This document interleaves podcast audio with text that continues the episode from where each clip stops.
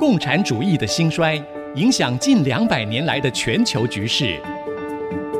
认识共产主义，才能掌握二十一世纪的国际发展。全球视角大历史观点，欢迎收听《共产世界大历史》，吕正理说书。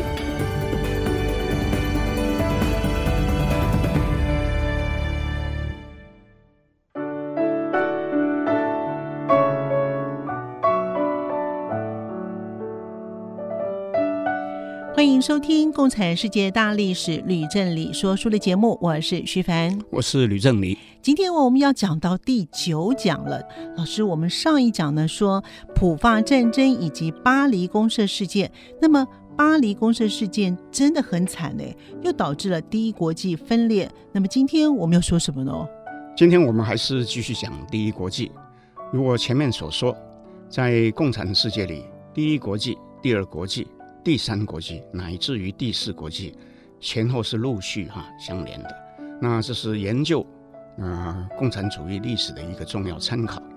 那么在当中呢，第一国际是最早的一个，而第一国际的成立跟解散哈，也和欧洲各国社会主义运动的发展是息息相关的。嗯，所以我们今天讲题的是第一国际与欧洲社会主义工人运动的发展，嗯，那么第一国际之所以成立，其实跟当时哈在波兰哈这个国家的处境哈也有很大的关系哈，所以我们以后从波兰开始讲起。哇，太好了！那最近呢几年呢，台湾有很多人呢会去东欧旅行哦，非常的夯哦。那对于东欧的历史呢，一定会有很大的兴趣听了。是啊，我自己到国外旅游。也觉得，如果能够多多了解当地的历史，那就会更加有趣。是，所以在我们未来的节目里面，东欧还有苏联的近代历史也都会变成我们说书的焦点。嗯，所以希望呢，听众会喜欢。哦，那是一定的。那么，波兰为什么会是第一国际成立的重要原因之一呢？是不是有什么样的缘故，或者有什么样的故事呢？老师，波兰的近代史是一页坎坷的历史，为什么呢？嗯，那读者只要翻开地图啊，那你仔细看就可以看见，那波兰的北方哈、啊、是波罗的海，嗯，西南东的邻居呢，分别是普鲁士、奥地利跟俄国这三个强国，嗯啊，所以它的战略地位呢是非常重要的，而本身呢却是相对的弱小，所以因而哈、啊、难免呢。会引起觊觎啊！波兰纵使和他的邻近的另外一个小国立陶宛，嗯，共同组成一个联合王国啊，其实也是无济于事。嗯，所以到了一七七二年到一七九五年这二十几年间，那普鲁士、奥地利跟俄国哈、啊、三个大国就联手三次瓜分波兰、立陶宛王国。哇！那么之后呢？这王国就灭亡了。嗯，在一八三零年跟一八四八年，我们说欧洲发生两次的革命风潮，波兰的爱国志士也趁机发动革命，想要复国。嗯，可是呢，都失败了。听起来这波兰的历史真是心酸呢。是啊，我们其实波兰历史，我们如果跟一个叫钢琴诗人哈、啊、哦，肖邦哈、啊、连在一起哈、啊，嗯、我想听众就会更有印象。是，因为刚刚讲一八三零年，就是肖邦二十岁离开他的家乡逃难到巴黎的那一年。嗯，肖邦死的那一年，一八四九年呢，嗯、就是因为呢，在前一年一八四八年呢，波兰革命又失败了。这诗人身体不好，心里也是很伤。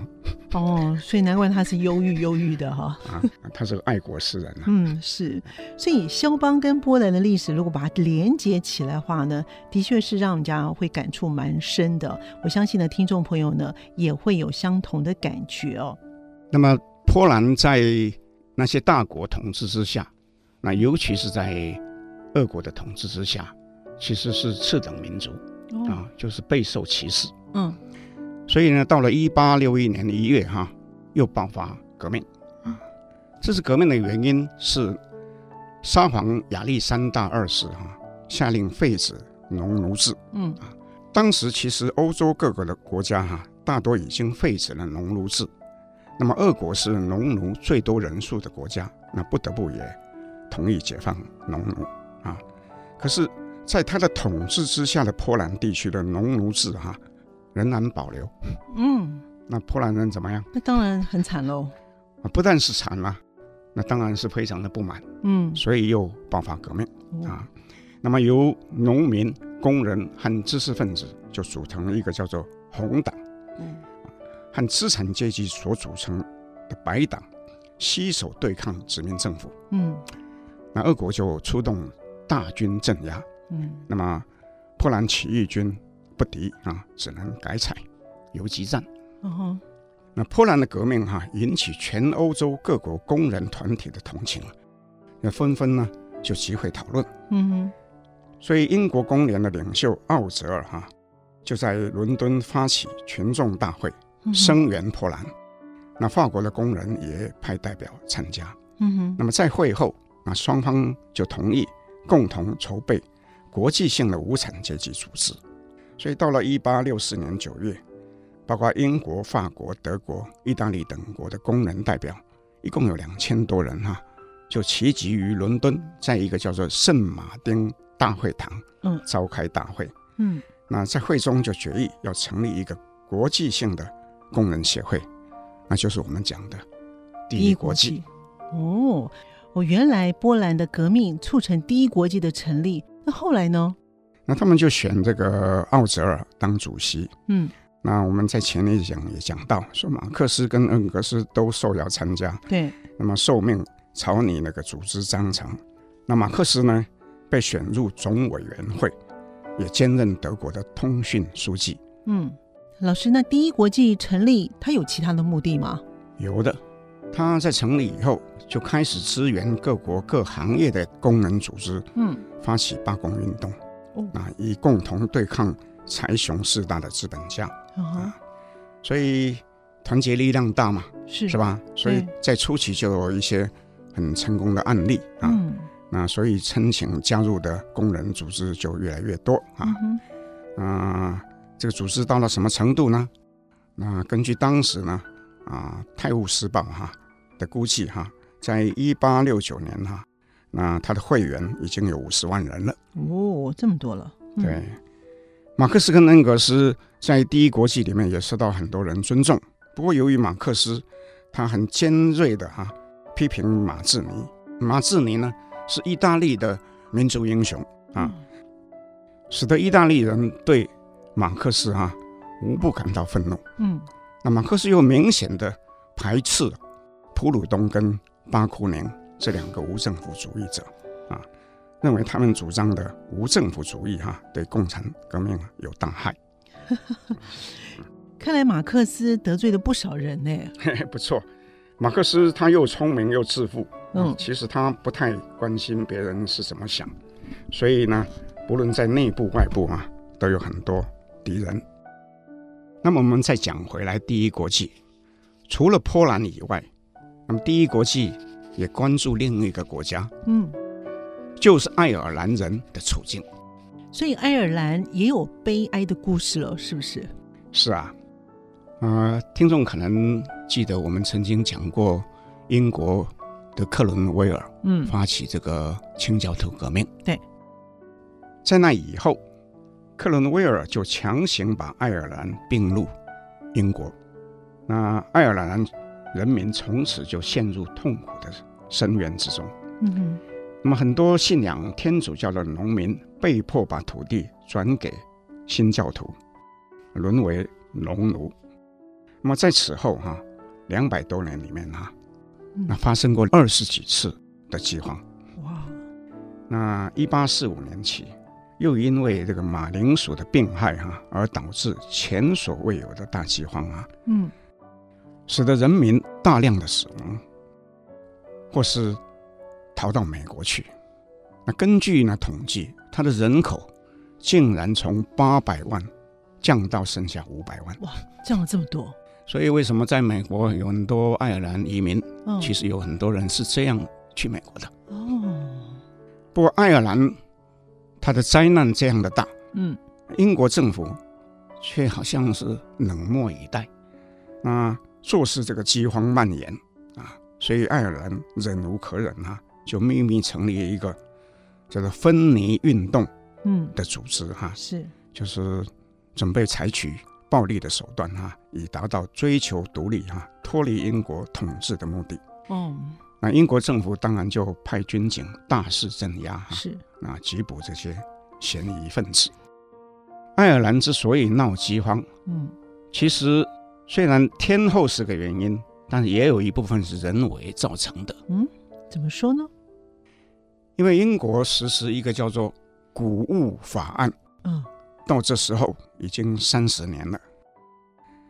那这个法案主要是要征收很高的进口税啊，又限制谷物进口的数量啊。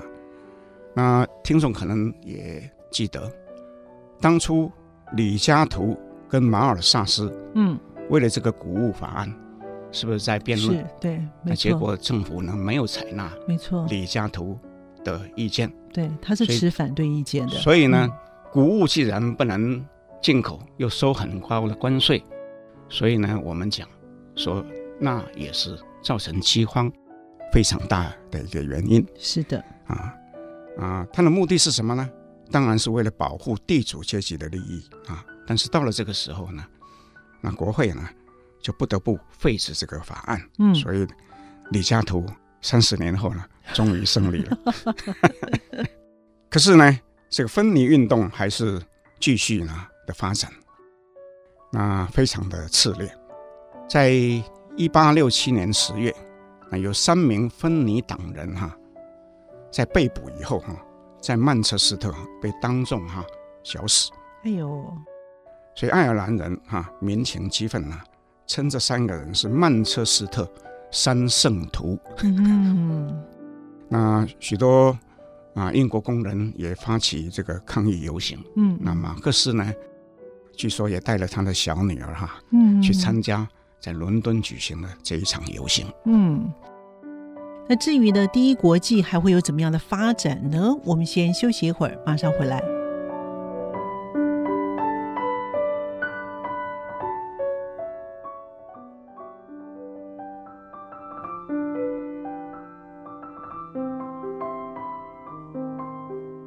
欢迎朋友们继续回到《共产世界大历史吕振理说书》。老师，我们刚才从波兰跟爱尔兰的事件来看呢，第一国际呢不但是要为工人自己争取权益，也热心的支持跟其他的弱势族群。那么最后为什么会分裂，然后又解散了呢？问得好，关键是在各国的工人团体哈啊，啊，在为自己争取权益的时候，嗯、他们的想法其实都不一样。嗯。比如说，上一讲讲到，德意志社会民主工党，它是希望以和平合法的方式推动普选，嗯，那最终来取得政权。那英国宪章派呢，跟工联呢，也是希望透过国会的选举争取更多的权权益。而法国布朗基举左派却坚决的主张以武力哈来推翻政府。那马克思是支持。那个极左派，所以他跟德国人、跟英国人呢、啊、是不同调。嗯，那他又得罪了意大利人，还排挤这个布鲁东跟巴库宁哈。嗯嗯，所以事实上，第一国际的内部哈、啊、早已存在分裂的因子。嗯，而巴黎公社事件只是把裂痕啊扩大而已。但是英国宪章派的温和改革路线有用吗？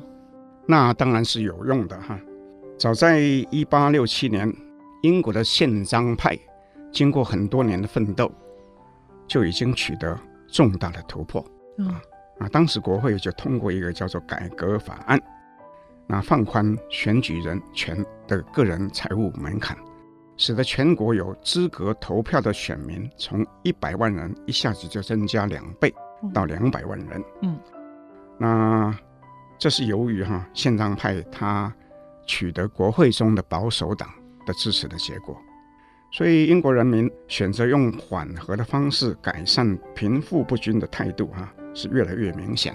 嗯，那共产主义哈，就越来越不受欢迎哈。嗯，这就可以说明为什么哈，在巴黎公社事件之后，那么奥泽尔选择哈、啊、跟国际工人协会切割啊，嗯，因为他的政治风向在英国的政治风向已经很明确了，嗯，他没有什么其他的选择。那么事实上，共产主义在英国不受欢迎哈、啊，还有一个很明确的一个证据。什么样的证据呢？证据在《资本论》这本书的发行。哦，因为《资本论》第一卷我们讲说是在一八六七年啊是出版，对，当时出的呢是德文版，又过了五年，到了一八七二年才出版了法文版跟俄文版，嗯，可是英国的出版商始终拒绝发行英文版，嗯哼。啊，所以最后呢出版的时候。已经是到了一八八六年了。哦。啊，而那时候马克思就已经死去了三年了。哦。那么书卖不掉，是不是很明显的一个指标？是没错，嗯，是吧？就说知识分子对这样的书呢没有兴趣。那所以讲啊，说国际工人协会不只是在英国不受欢迎，在欧洲大陆各国呢也被政府。都视为是心腹之患，所以呢，强力的镇压。所以在巴黎公社事件之后一年，一八七二年的九月，那么国际工人在海牙召开大会的时候啊，他们就不得不决定要把这个总委员会从伦敦就搬往美国的纽约。哦，是原来是这样子搬过去的。是，而当时还有一件事。巴库宁因故没有参加大会，那马克思却在会议的结束之前哈、啊，就提议把巴库宁逐出国际工人协会哈、啊，并且获得通过。那巴库宁究竟哪里得罪了马克思呢？巴库宁自称一向仰慕马克思的天才跟博学，却不断地表示反对马克思主张独裁方式的共产革命。他的主要论点是什么呢？嗯，他这样说：“他说马克思这种革命独裁统治与现代政权之间的区别，只不过是外部的骗局而已。两者本质上都是少数人借人民之名对多数人实施的一种专制的统治，以多数人的愚蠢和少数人的超群智慧为名啊，所以呢，是同样的反动。”他们的目的呢，是摧毁现有的秩序，不过是为了在废墟之上建立起自己的严苛的统治。嗯，那么赫斯所以呢，对于巴库宁是厌恶的不得了啊，视之为对共产革命的一股破坏的力量啊，嗯嗯，必欲除之而后快，所以呢。在海牙会议当中啊，终于达到他的目的了。他 觉得终于太好了，所以马克思如愿把巴库宁赶走了。但是呢，第一国际呢也没有办法继续，是不是？是啊，那你想，大部分的工人都在欧洲，那总委员会搬到美国干嘛？对，所以他跟欧洲各个分会那几乎就失去了联络啊，哦、所以不得不在一八七六年也宣告了解散啊。嗯、所以呢，从此。各国的工人组织就各自为政啊啊，一直到了十几年后哈，一八八九年七月哈，才又有第二国际呢成立。哦，那么英国的宪章派跟第一国际之间切割之后，那是不是发展的会更快一点呢？是啊，那就更快速的发展。我们刚刚说英国宪章派得到保守党的支持跟合作，对，所以呢通过法案，嗯。那么当时另外有一个党叫做自由党，哦，他担心哈这样对将来的选举不利，嗯，所以也主动哈跟英国的宪章派合作，嗯，所以在一八八四年支持他们通过另外一个新法案，使得人民又增加了两百万人哈获得了选举权，那么其中大部分是农民。哇！每次增加一百万、两百万的选票名额，那真的是很惊人哎。是啊，那么另外有一件事情对英国的民主政治的影响也非常的大，嗯，那就是废编社啊这个组织的成立。嗯哼，那请问老师，废编社是什么样的一个组织呢？废编社是在一八八四年于伦敦成立的，叫做 Fabian Society。那费边事实上是个人的名字哦。那费边是谁呢？那费边是古罗马的一个名将哦，他是以迂回跟迟滞的战术成功对抗北非迦太基名将汉尼拔而闻名的啊。嗯，他从不冒险做孤注一掷之举。那如果用这个中国讲，就是说，可能就是司马懿之流的哦，这样的人，好好好，非常的小心翼翼呢，不打没有把握的仗。那废边社既然是用废边的名字做他们的这个名称，嗯，所以就是说他们是希望用缓和渐进的方式呢去从事改革，以寻求最终实现完美的社会主义啊。所以他的目标是什么呢？是以最高道德之可能性哈，重建社会。一开始的时候，费边社是由十几个政府的官员跟高级知识分子发起的。那么成员中最著名的有几个人，一个叫做韦伯夫妇啊，萧伯纳，还有这个威尔斯。嗯嗯。韦伯是一个著名的社会主义者。那么他最有名的，是因为他是伦敦政经学院的创办人哦。那台湾其实有很多人是从伦敦政经学院哈毕业的，其中就包括我们的小英总统。是。那萧伯纳是谁啊？我想听众都很清楚吧？嗯、是个小说家，小说家、嗯、剧作家是啊，很有名，鼎鼎有名的。嗯。啊、那还有一个威尔斯哈，嗯、那。也是非常有名，因为他被尊称为科幻小说之父。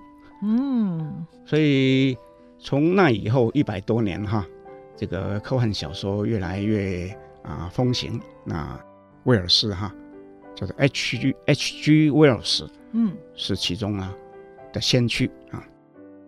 那其实威尔斯也是一个著名的历史家啊，嗯、因为他写了一本叫做《The Outline》。Of History 被翻成中文叫做《世界史纲》这本书，我很推崇各位听众啊去读它。哇，很好。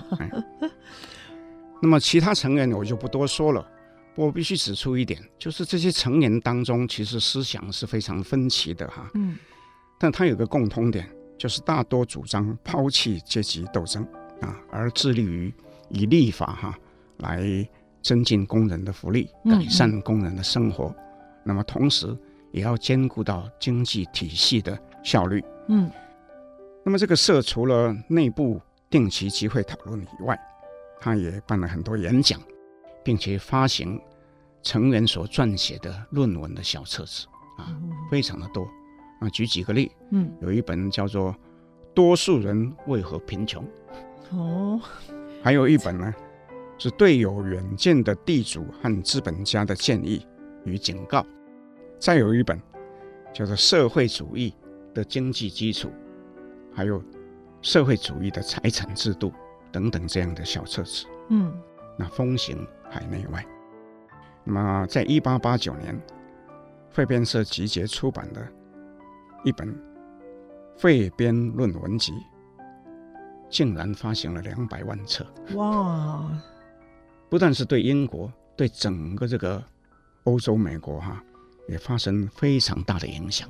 所以呢，这些知识分子呢，真是很了不起。他愿意花时间啊，跟精力啊，讨论一些国家政策，并且呢，为大众说明。不过听起来，他们的主张还有马克思的激进的思想，好像有很大的差别。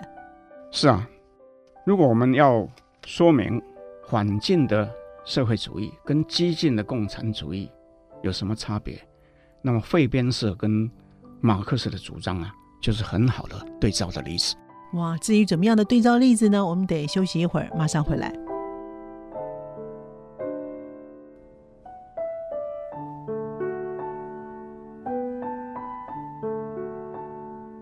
现在所收听的节目是 IC 之音 FM 九七点五，现在所播出的节目是《共产世界大历史吕振理说书》。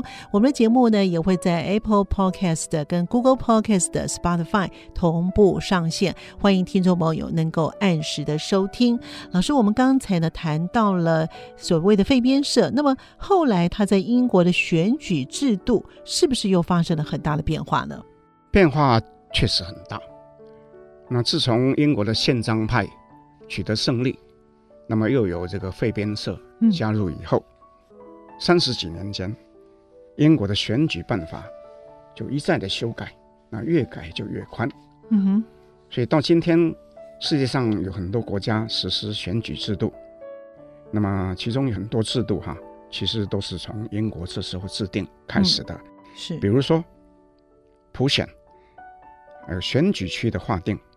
无记名投票、妇女有投票权等等的办法，这些都是他们那时候去制定的。嗯哼。不过呢，我也要提一件事情：英国有一个著名的思想家小米尔，我们先前提过。对。他认为人民的知识水平应该是选举制度是不是能成功的一个关键的因素。嗯。因而主张要给予。受过较高教育的人额外的选票，嗯，可是这个事情呢，经过讨论啊，并没有通过，到今天也没有任何一个民主国家采用小米尔这样的建议。那老师，您对这件事情的看法如何呢？小米尔在当时是英国人非常推崇的一个人，嗯，废编社所有的人都尊奉他是精神导师。可是他这样的地位也没有办法推动这样的法案，所以可见当时反对的力量是很大的。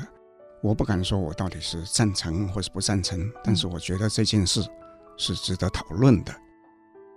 那么另外有一件事情，其实我也想说，就是说社会上哈有某一些人每年缴很多税，嗯，那另外有一些人十几二十年没有缴过一分钱的税，嗯。甚至是一直在领救济金过生活的，但是这些人都是一样一张选票啊，我觉得是不是合理哈、啊？是不是也应该来讨论啊？嗯、不过总之呢，不管它是合理很不合理，对，我想我们要有一个概念，就是其实现在世界各国所实施的选举制度哈、它的办法大部分都是跟着。英国学的，包括美国跟台湾啊，原来如此。所以说呢，当初英国发展出来的选举制度，如果有缺点的话，那我们学它也一样有缺点喽。我们这样说吧，哈，那政治其实不是科学，其中牵涉到的并不是物，而是人。嗯，但是人是很复杂的，对，大部分都有私心 啊，也不是完全的理性。嗯。所以当初英国国会所制定的选举制度，其实可以说是一些不同的政治团体之间互相角力、讨价还价以后所得到的妥协方案，是，是不是？对。所以我不敢说啊，那是有缺点，嗯，但是必定不会是完美的啊。所以其中有一些决定，如我们刚刚讲是有争议的啊。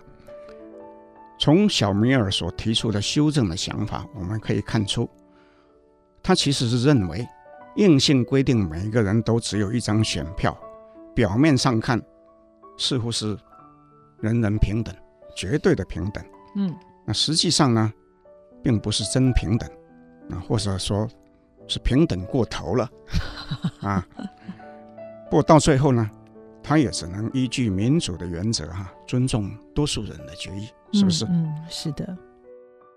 不过话说回来，当初英国制定的选举办法，到今天已经过了一百多年，嗯。啊，所以其中可能有一些已经不符合现代社会的需要，嗯，所以如果有人想要提出修正的意见，我觉得是应该被鼓励的哈，嗯，那从头去检讨，那这些制度是当初那个环境定下来的，对。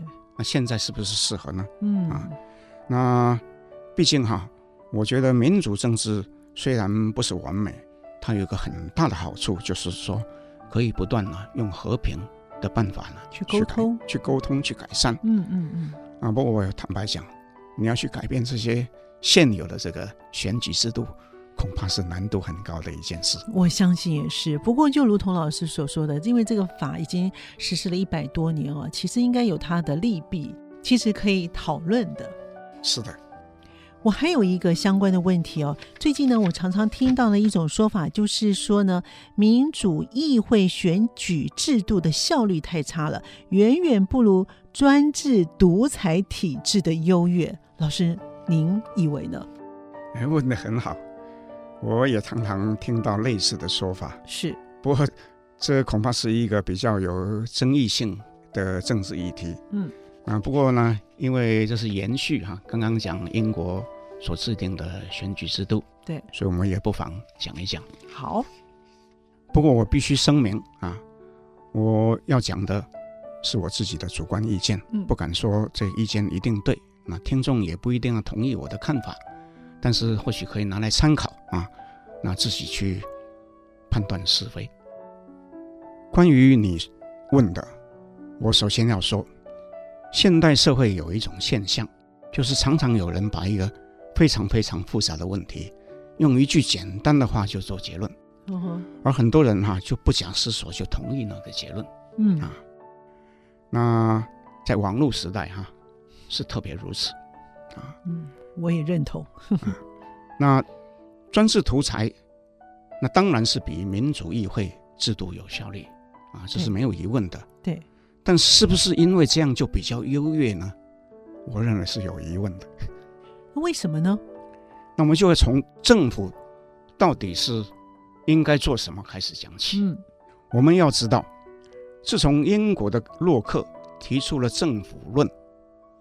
跟赫布斯所提出的利维坦那样的理论辩论以来，哈，到现在已经三百多年了，哦，这么久，嗯，人们总是在讨论，究竟是什么样的政府才是人民所要的，嗯，所以简单的说，利维坦的概念是主张专制而强有力的政府才能保护人民的生命财产的安全，嗯，免于战争的威胁，是不是？对。那么洛克讲的是什么呢？是主张人民的生命财产之外，那其他自由跟其他的这个自然权利也都要能够获得保障。假如人民遭到政府侵犯，那甚至可以起来推翻政府，是不是这样说？嗯、是。所以后来，后来各国订定宪法，其中讲的也无非是。要怎么样保障人民的生命、财产、自由、人权，以及公平、正义、诚信、制衡等等的原则？不过，没有一个国家的宪法提到效率，为什么呢？其实，我个人的看法，效率呢，当然重要，却是一把双面刃。诶，这个倒是挺有意思的。那您说所谓的效率是双面刃，能不能举个例子的？我的意思是说，效率是可以成事，但是也可以坏事。嗯，怎么说？比如说，专制独裁政府当然可以下令迅速拆除民宅，或是征用农民的土地啊，嗯，来做公共的建设啊，用最短的时间把捷运、高铁、马路或是工业区、商业大楼一下子就盖好了，那当然是有效率啊。对。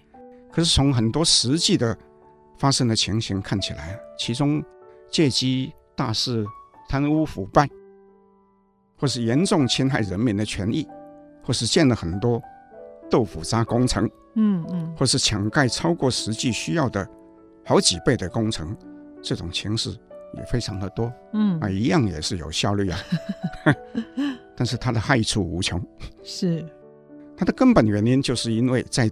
专制独裁的体制之下，哈，缺乏监督制衡的力量。对，那我再举个例，在独裁专制的体制之下，你当然可以把司法、立法的程序做得很有效率啊，嗯，是不是？对。但你立的法是人民需要的吗？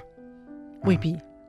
那你司法速审速决啊，同时也很可能造成很多冤假错案啊。这不是在以前，嗯、现在啊，二零二一年同样有这些事情发生嗯、啊。它是同样的有效率啊，但是对人民造成的伤害恐怕就更大了。那么它的根本原因是什么？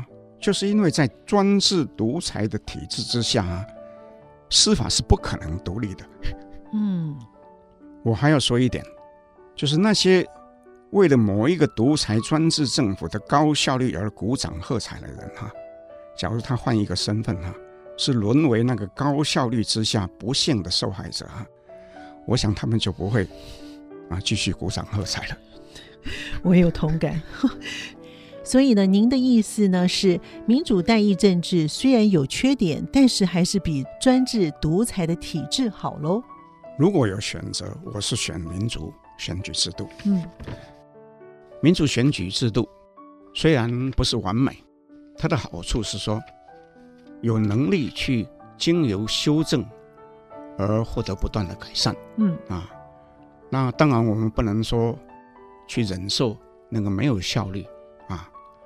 或是说公平过头啊这样的问题，嗯，但是这些呢，我认为其实都可以经过认真的检讨而获得改善。那么相对来说哈，那独裁专制的体制之下哈，除非你是改朝换代哈，不太可能有什么样发生改变。嗯，好，那至于后面还有什么样的发展呢？我们先休息一会儿，马上回来。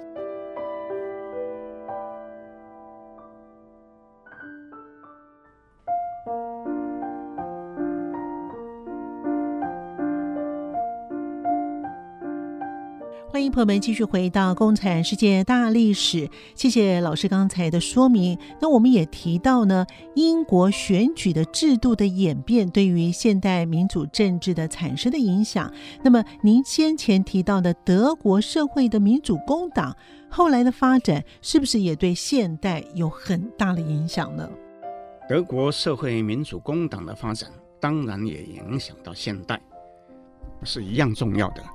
不过，在回答你的问题之前，我还要先补充一下关于废边社。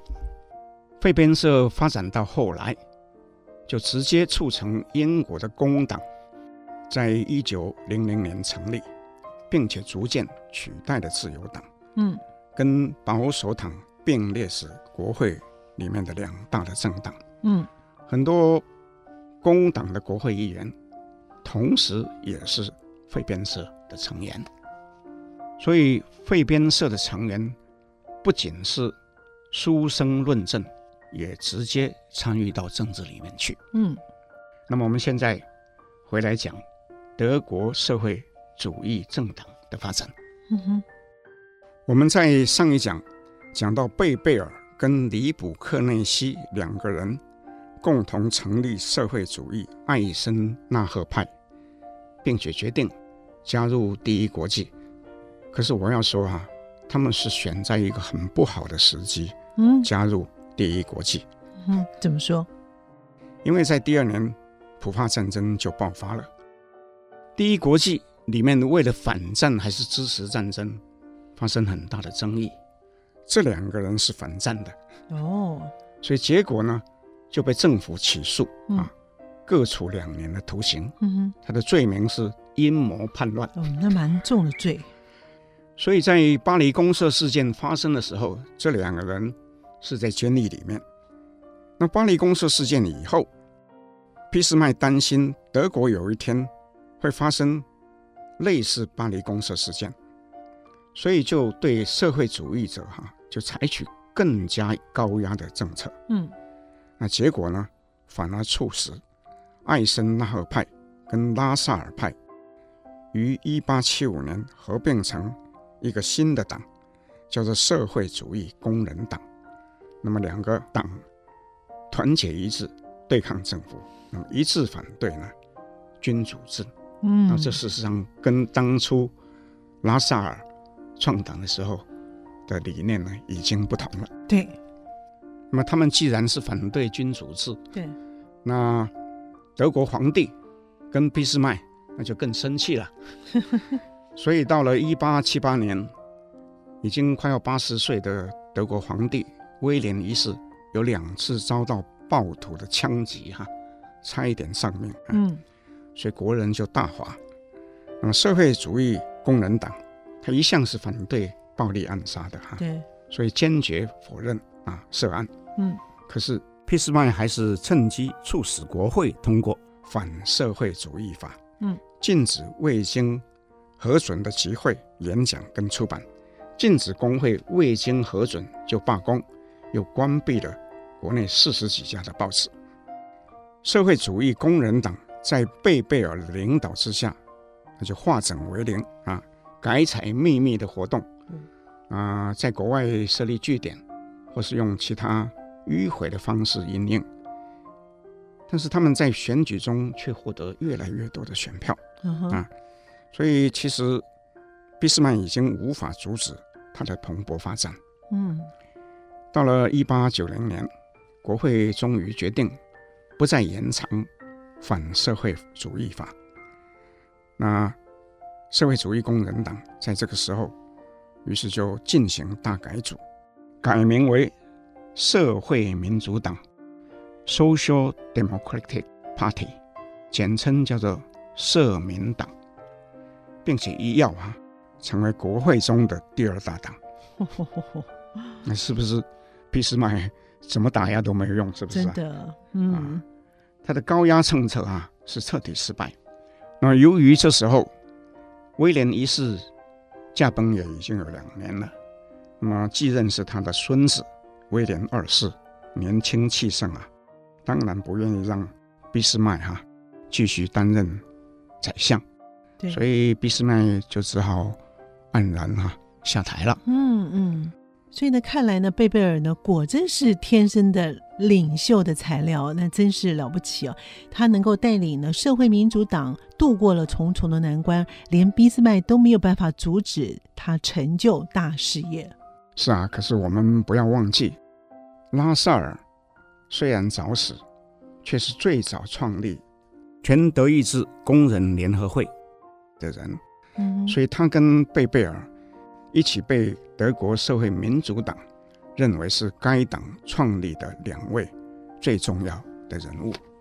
所以呢，如果从拉萨尔创党时起算，这个社民党的历史超过一百五十年。嗯，那么除了社会民主党，另外一个大家都知道是基督教民主党。嗯。啊，简称叫做基民党。嗯哼，那么基民党过去十几年啊，有一个总理叫做梅克尔。哦，所以这两个党呢，是德国最大的两个政党。那我们今天呢，先谈到这里呢。以下呢，我们要来回答听众朋友的问题喽，老师。是啊，我们每个月的月底啊，那一讲要回答啊听众的问题。是。首先呢，一位听众呢，陈浩文先生呢，他留言呢是有关于呢第三讲的法国大革命。他说呢，吕老师在那一讲的最后面说了，列宁呢在发动一九一七年十月革命夺取了政权之后不久，就为罗伯斯庇尔呢塑了一尊铜像。然后老师呢就问我那是什么意思？那我就回答说，那可能是英雄惜英雄。吕老师呢，大概也是说，是吧？那陈先生他却认为呢，应该不是这么单纯的英雄惜英雄的情境。他也举例了罗伯斯比尔在法国大革命期间的种种作为。他认为呢，他是一个极具有争议性的人物，而且呢，列宁竟然为这样的人塑起铜像呢，也让他有一种造神的恐惧感。另外，他也引用了一位法国历史学家亚伯特马迪厄在一九二零年，他所写的一本书《布尔什维克主义跟雅各宾主义》，他也指出，列宁之所以为罗伯斯庇尔塑雕像，是因为列宁呢，像所有的俄罗斯社会主义一样，受到法国伟大的革命历史的滋养，也受到了榜样的鼓舞，并且呢，在根据国情进行改良的同时，将它付诸实践。老师，您的回答呢？非常感谢陈浩文先生花了那么多的时间研究这个问题，并且写下如此有见地的留言。陈先生提到的亚伯特·马迪厄，其实是一个专门研究法国大革命的历史学家，而特别崇拜罗伯斯比尔，可以说是把罗伯斯比尔捧为英雄人物的一个重要推手。我曾经说过很多次，列宁自认从法国大革命得到许多启发跟借鉴，所以他为罗伯斯比尔立铜像，当然不只是为了英雄惜英雄，更是因为惋惜罗伯斯比尔的失败，以立铜像来警惕自己，不要重蹈覆辙。另外一的听众呢是 Mark Chen 啊，他留言说呢，也是关于第三讲的法国大革命。哎，好像很多人对这个法国大革命很有兴趣哈、哦。他说呢，这一集呢很有趣哦，原来拿破仑呢做了这么多的事情哦。那他也问老师说，拿破仑呢是资产阶级还是无产阶级呢？嗯，也谢谢 Mark 哈留言。拿破仑是出生在科西嘉岛的贵族的家庭。那后来是军队的统帅，最后被推为皇帝。嗯，如果照马克思的讲法，他不只是资产阶级，还是贵族阶级呢？不过，因为我要回答问题，主要是说你的问题牵涉到阶级的观念，我认为值得讨论啊。那我就多说几句吧。马克思跟其后的共产党人都把人分为资产阶级跟无产阶级，那是一种二分法。从而认为说阶级对立跟阶级斗争是不可避免的。不过，我认为人类的思想不应该完全被这种二分法左右，必须要能够跳脱开来。事实上，在自然界，除了达尔文所说的物竞天择，那也有很多的物种内部有分工合作，以提高整体的存活跟发展的可能性。例如，蜜蜂跟蚂蚁的社会。啊，就是这样啊。人跟人之间呢，除了竞争，当然也可以透过互相合作、互相帮助，达到群体的共同繁荣发展。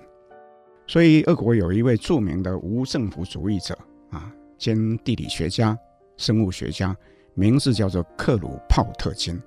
他曾经呢主张互助论，说互助也是进化的另外一个重要的因素。那此外，也有一位我非常敬仰，那现在旅居美国的著名历史学家许卓云先生，他曾经写过一本书，叫做《我者与他者》，其中说人类社会有很多战争，其实就是人类自己常常过度不必要的去区分我跟他、我者跟他者，所以刻意呢去画不同的圈圈所造成的。嗯，我也始终认为竞争。有合作是最好的商业模式，不只是竞争而已。是我非常感谢这位听众 Mark。接下来呢是 Carving Zai 的 Z A I 了，他留言说呢，理想主义呢往往是地狱。老师，您认为呢？谢谢 Kevin Zai 的留言啊，您的留言很短啊，不是问题，是个好像是个结论啊。我猜您的意思是说。